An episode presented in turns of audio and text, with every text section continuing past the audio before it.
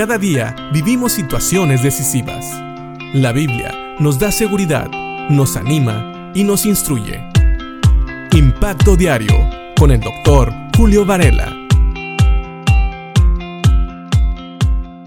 Una buena característica de un juez es la imparcialidad, es decir, que no está inclinado hacia ningún lado.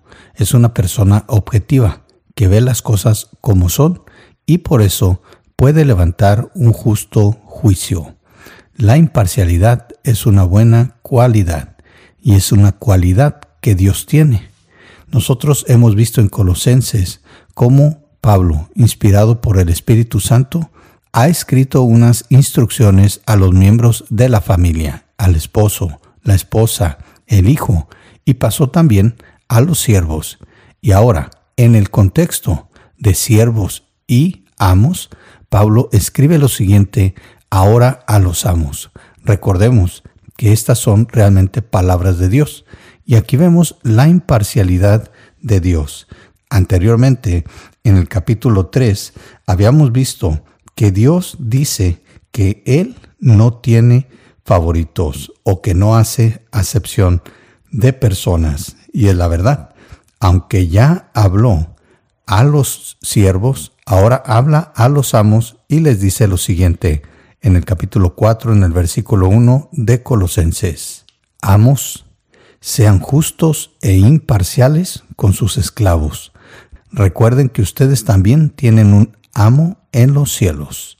Si te fijas aquí, Dios le pide a los amos que sean justos y también imparciales, es decir, que vean todo con objetividad, que evalúen la labor de sus siervos con objetividad.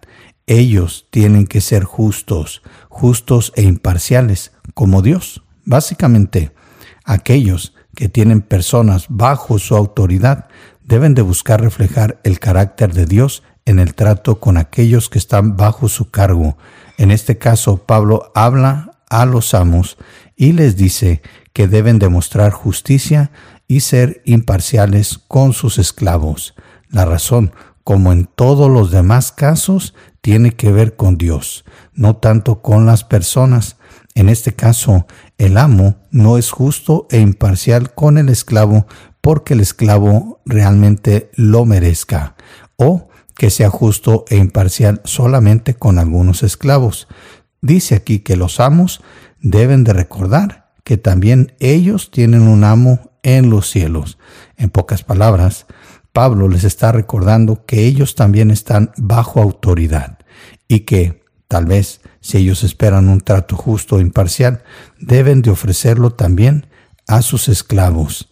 Esto tiene mucho que ver con el carácter de Dios si nosotros nos ponemos a evaluar estos versículos desde el momento que Pablo habla a los esposos, a las esposas, a los hijos, a los siervos, siempre la base de la obediencia para estos versículos no tiene que ver con las personas a las cuales vamos a amar, o vamos a respetar, o vamos a obedecer, o vamos a servir, o vamos a cuidar, como en el caso de los amos, tiene que ver con Dios. Todo lo hacemos porque queremos mostrar en esta vida el carácter de Dios.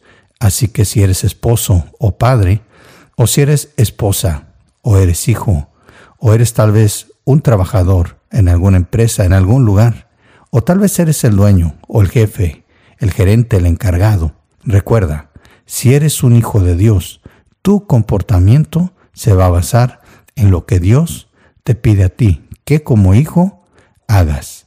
Tú debes de pensar en que en esta tierra, en lo que quiera, en la función que estés cumpliendo, vas a representar a Dios. Así que pensemos en esto y veamos estos versículos y recordemos que la base para todo esto es siempre el amor a Dios, la obediencia a aquello que Dios nos pide y sobre todo el hecho de que somos representantes de Dios aquí en la tierra y todos deben de conocer el amor y el carácter de Dios a través de nosotros. Pensemos en esto y que Dios te bendiga.